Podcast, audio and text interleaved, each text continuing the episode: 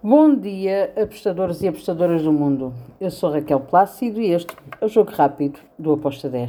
Hoje é dia 22 de agosto e é terça-feira. Vamos lá então para os jogos que temos para hoje.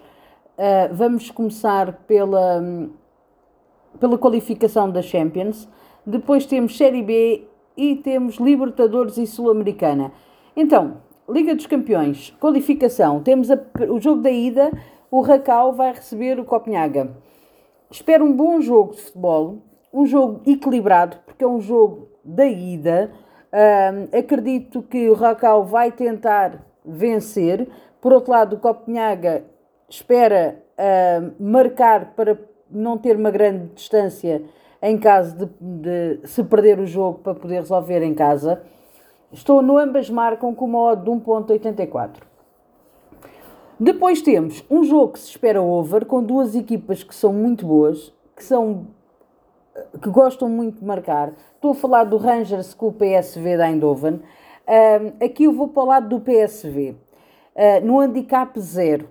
Acredito que o Rangers vai entrar no jogo com tudo para procurar a vitória, mas eu gosto muito de, deste handicap zero para o PSV com uma odd de 1.71. O PSV vai querer estancar o jogo ao máximo para poder depois resolver em casa, quem sabe até ganhar agora contra o Rangers. Handicap 0, o draw no bet, o empate devolve a aposta, com uma odd de 1.71 para o PSV da Eindhoven.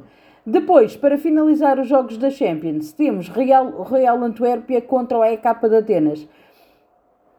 Aqui também espero um jogo com golos. O Royal Antwerp é uma equipa over, porém tem ali alguns problemas defensivos. O AEK também gosta muito de procurar o golo. Estou em ambas marcam com uma odd de 1.89.